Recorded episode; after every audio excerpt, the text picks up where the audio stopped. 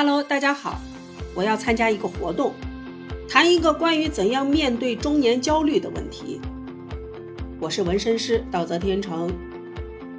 成年人的世界都不容易，我在这里聊一聊。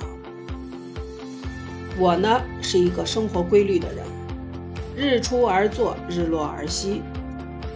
我是一个快乐的纹身师，希望大家能够喜欢我，喜欢我的作品。谢谢。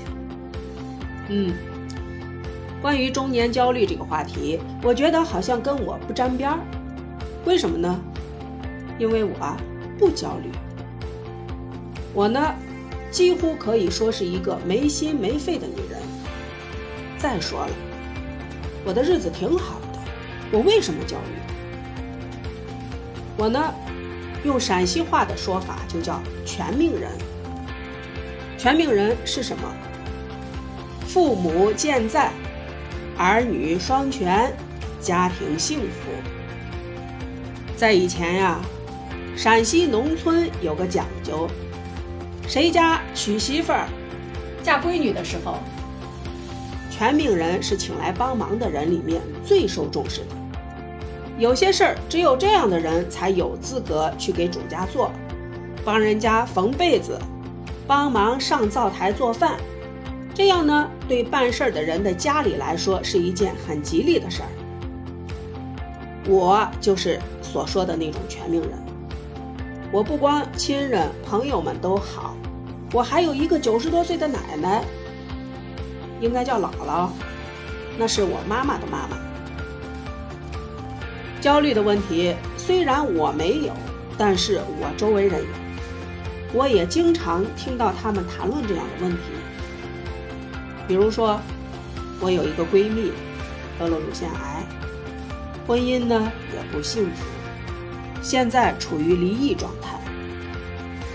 我觉得她患病的原因可能就在于婚姻生活不太顺利，所以呢造成心情比较郁结。我们经常电话联系，虽然不远，但各忙各的事儿。见面的机会不多，我希望能通过经常聊天去排解他心里的任何不悦，快快乐乐的过好每一天。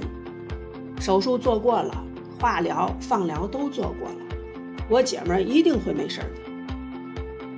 中年焦虑这个问题，经常会造成很严重的后果。前一段时间呢，新闻里四川有一个老师。因为对学校的奖金分配问题有想法，心情郁闷，跳河自杀。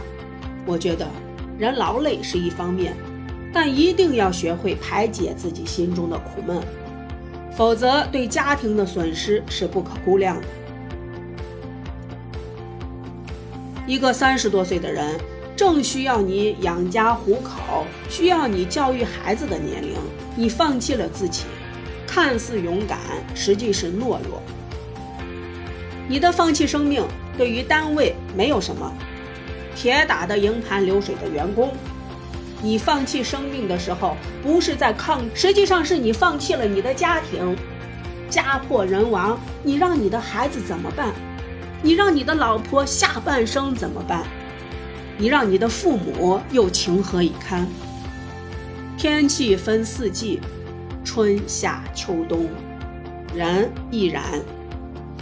中年危机、中年焦虑，一般都是处于三十四十岁的年纪，因为孩子的教育问题，因为自身身体状况亚健康的问题，因为夫妻感情的沟通不畅甚至破裂的问题，因为父母的生老病死问题，因为工作不顺利的问题。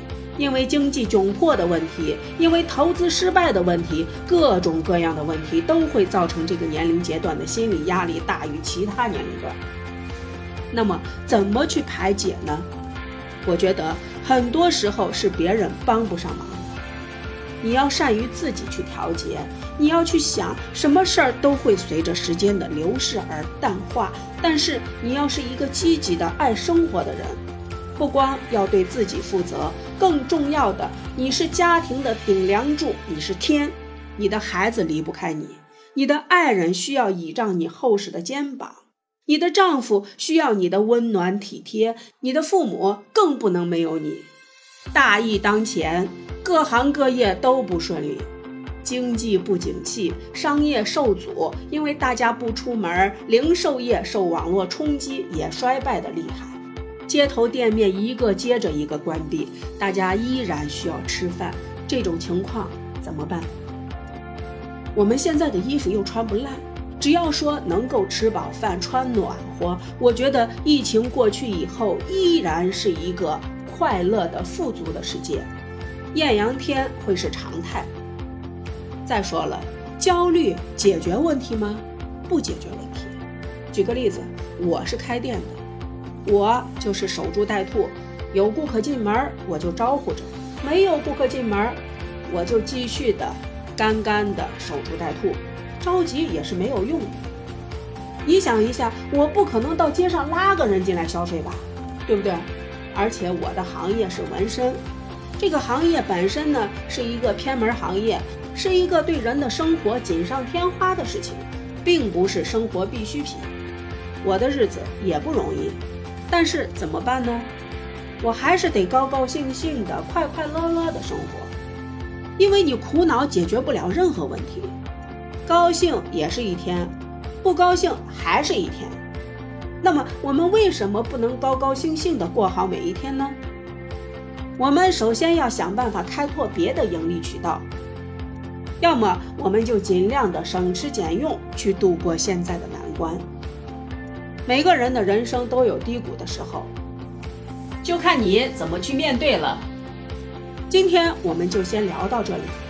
大家如果喜欢我的节目，请在下方留言，聊一聊你的事儿，聊一聊你周围朋友的事儿。你有中年焦虑吗？你又是怎么排解的呢？